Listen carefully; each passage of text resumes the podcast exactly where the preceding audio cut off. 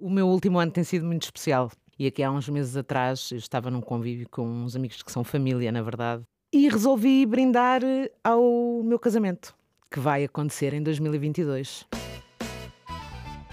E alguém me perguntou: a sério, vais casar com quem? E eu respondi: ah, não sei, mas sei que vou casar, portanto está tudo bem. E brindámos todos muito felizes e ficámos a tarde toda a construir um casamento com alguém que há de surgir. E vocês? Que resoluções fizeram para 2022? Não precisa de ser casar, mas pode ser. Costumam tomar decisões quando começa o ano novo? A ciência, efetivamente, diz que os inícios de ciclo têm o efeito de nos motivar a fazer mudanças. Mas, quando chegamos a fevereiro, grande parte das resoluções de ano novo já ficou pelo caminho. E a ciência também explica porquê. É disso que vamos falar neste episódio e no próximo. Vamos perceber porque é que é difícil mudar os hábitos, mas também que às vezes é sinal de inteligência não os manter. Hoje, à boleia da história da Cláudia, vamos ficar a conhecer uma espécie de fórmula para quando queremos mudar um comportamento. Este é o comum dos mortais um podcast do PQ em que deciframos porque sentimos o que sentimos. Olá, eu sou a Margarida Alpuim.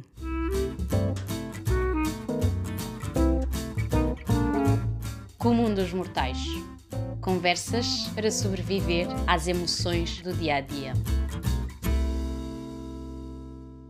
Eu sou a Claudiane, tenho 45 anos, nasci em Benfica e vivo atualmente na zona de Oeiras. A Cláudia é assistente de produção e de gestão de público na Altice Arena. Falei com ela no final de 2021 sobre os planos que tem para este ano e fui surpreendida pela resposta. Tu fazes resoluções de ano novo? Não. A única resolução que eu tenho é casar-me. mas não pode ser tomada como uma resolução. Eu normalmente não, não crio objetivos eh, para começar a concretizar no primeiro dia do ano, porque eu acho que nós temos 365 dias para fazer coisas acontecer. E não preciso de uma viragem de ano, não preciso de Natal, não preciso do aniversário para programar ou para pôr em prática qualquer desejo que tenha. Funciona para algumas pessoas lindamente, eu agora vou fazer e fazem. E funciona mesmo os inícios de ano, de mês, até de semana e as datas marcantes, como os aniversários, têm o efeito de aumentar os níveis de motivação para fazermos mudanças. Isto acontece por dois motivos, dizem os estudos. Primeiro, porque, ao começar um novo ciclo, psicologicamente gera-se a ideia de que as nossas imperfeições podem ficar lá para trás e depois porque as datas importantes, de alguma forma, nos desligam do marasmo do dia a dia e conseguimos ter uma visão mais alargada da nossa vida e dos objetivos que queremos cumprir. A Cláudia, apesar de não fazer resoluções de ano novo, tem um hábito que quer mesmo largar. Por causa das minhas maleitas, pediram para deixar de fumar. Estás doente com o quê?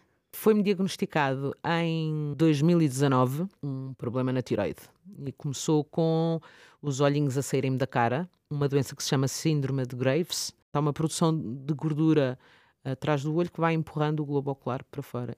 E portanto os meus olhos estavam muito vermelhos, muito inchados, muito feiosos, eh, de tal forma que eu tinha que usar eh, os óculos eh, na ponta do nariz para os meus olhos e as minhas pestanas não baterem nas lentes. E na altura, quando eu fiquei doente, houve uma amiga que me perguntou: O que é que tu não queres ver? E quando ela me fez esta pergunta, em tom de graça, disse-lhe ela para estar quieta e sossegada, a pergunta ficou-me na cabeça.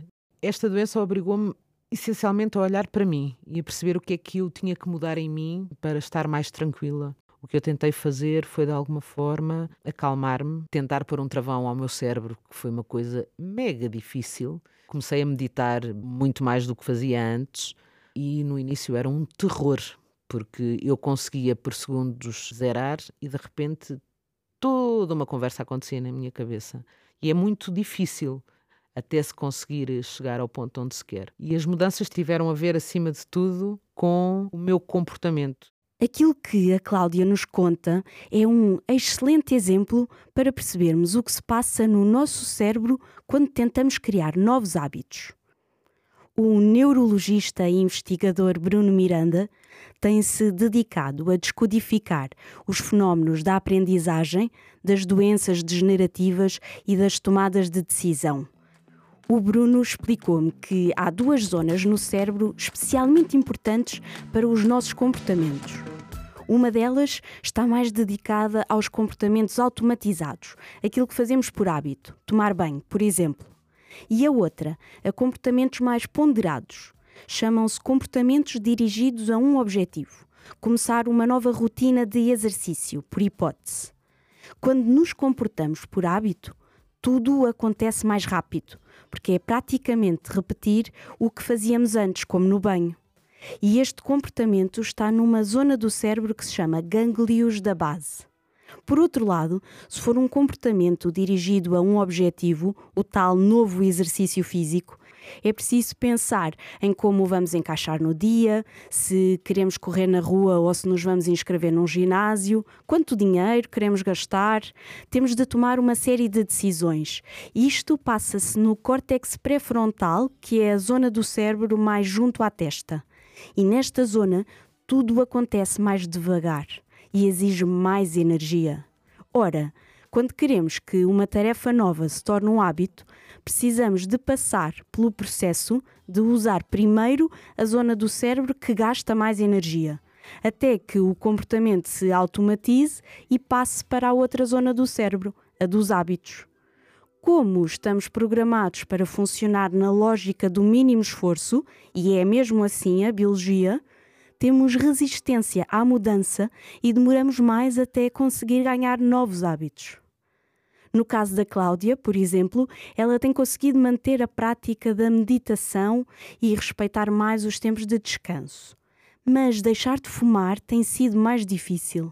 Logo em 2019, eu tive ali uns meses uh, para largar uh, o tabaco de cama regular, uh, mas na verdade deixei o tabaco de cama normal para o tabaco aquecido porque já estou a fazer tantas mudanças que eu acho que esta aqui pode ficar para o fim. Assim que sentir que estas mudanças que eu estive a fazer no último ano estão cá, estão presentes e eu não preciso muito pensar nelas, assim que isso acontecer, eu acho que, acho não, eu vou deixar de fumar.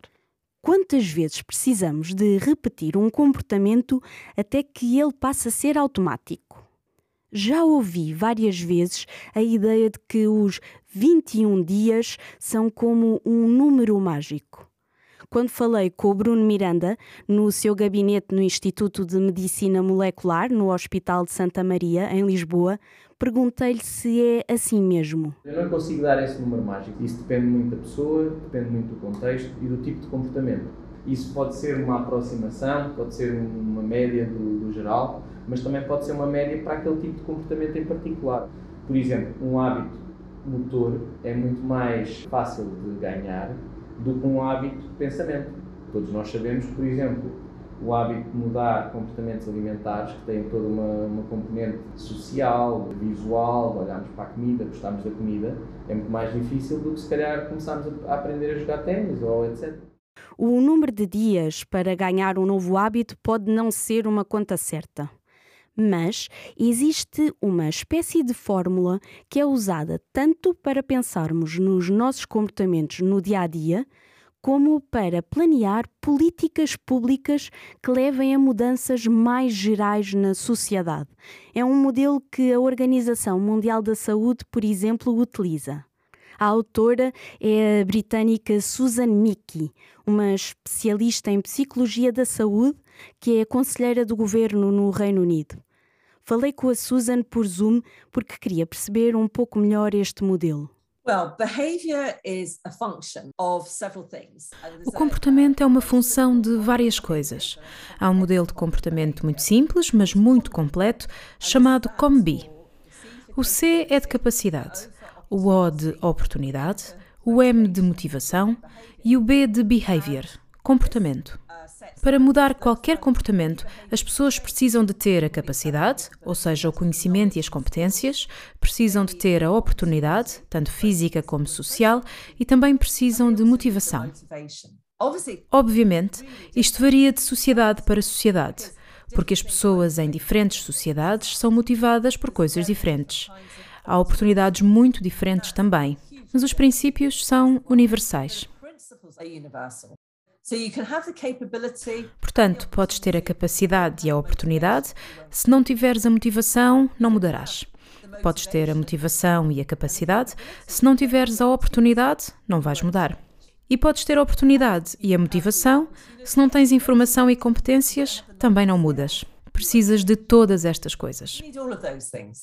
No caso da Cláudia, a motivação para a mudança foi a doença. Mas também houve aqui uma oportunidade. A oportunidade surgiu durante o confinamento. Quando fomos para confinamento, eu não conseguia sequer conduzir de tão mal que via. Tudo aconteceu, eu acho que no tempo certo, pelo menos para mim, para poder me restabelecer, para me poder equilibrar, para poder olhar para dentro, para perceber o que é que eu precisava mudar em mim para seguir eh, mais tranquila. Já falámos da motivação, já falámos da oportunidade. Onde é que tu encaixas aqui a capacidade? Tu tens capacidade para deixar de fumar, por exemplo? Tenho. Eu acho que nós temos capacidade para mudar tudo aquilo que quisermos. Porque é uma questão de, de construção mental. E acho que se nós pararmos para pensar e tivermos objetivos, e neste caso é um pequeno, grande objetivo, eu vou ser capaz de deixar de fumar, como sou capaz de fazer qualquer coisa a que me proponha. A verdade é que, mesmo tendo a capacidade, a motivação e a oportunidade, sabemos bem que as resoluções de ano novo muitas vezes falham. Há estatísticas que apontam para 80% de insucesso. A Susan Mickey explicou-me porquê. Em psicologia, há uma expressão, o espaço entre a intenção e o comportamento. Há uma diferença entre aquilo que se pretende fazer e o que realmente se faz. É por isso que as pessoas fazem resoluções. Isto são coisas que não acontecem naturalmente. Por definição, são coisas difíceis. Beber menos álcool, perder peso, fazer exercício, não perder a calma. Como podes tornar estas coisas mais fáceis de alcançar? Tens de ter um plano. Isso é o principal. Podes ter um plano geral, mas também precisas de ter planos muito específicos. Por exemplo, se decides ir a um ginásio e só dizes que vais três vezes por semana, isso é muito geral. Não vai acontecer.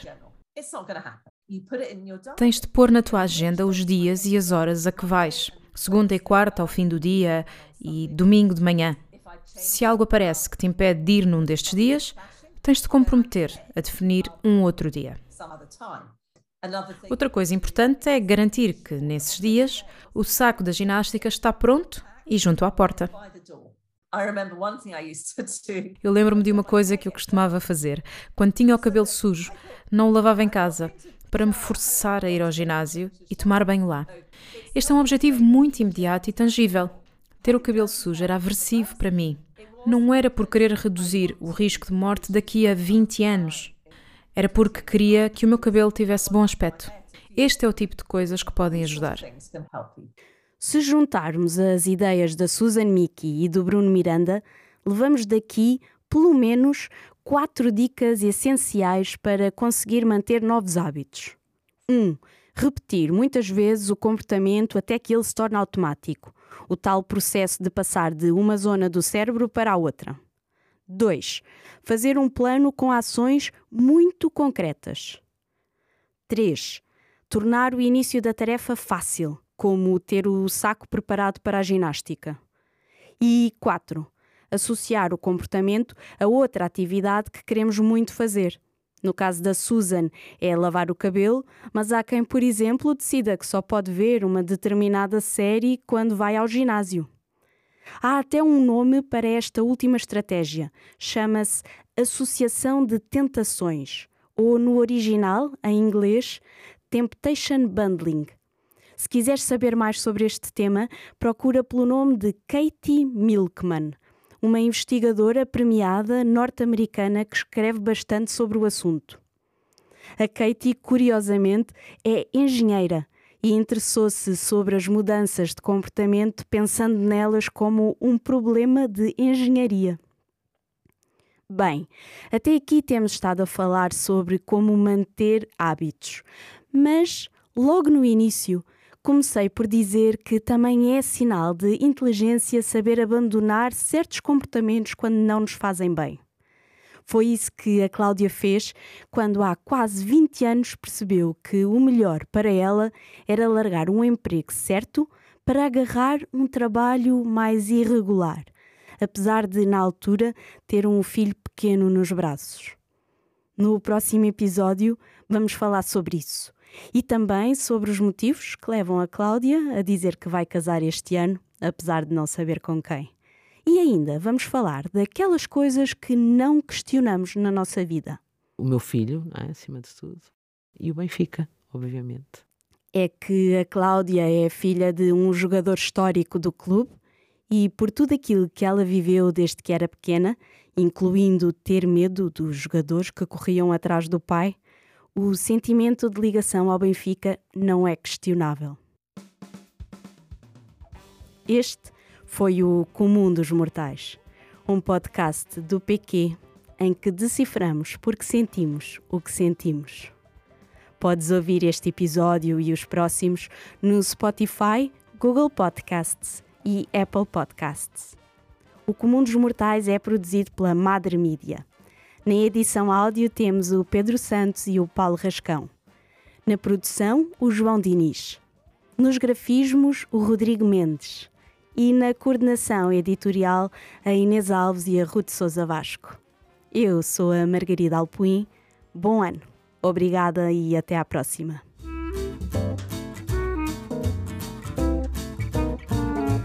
Comum dos Mortais. Conversas para sobreviver às emoções do dia a dia.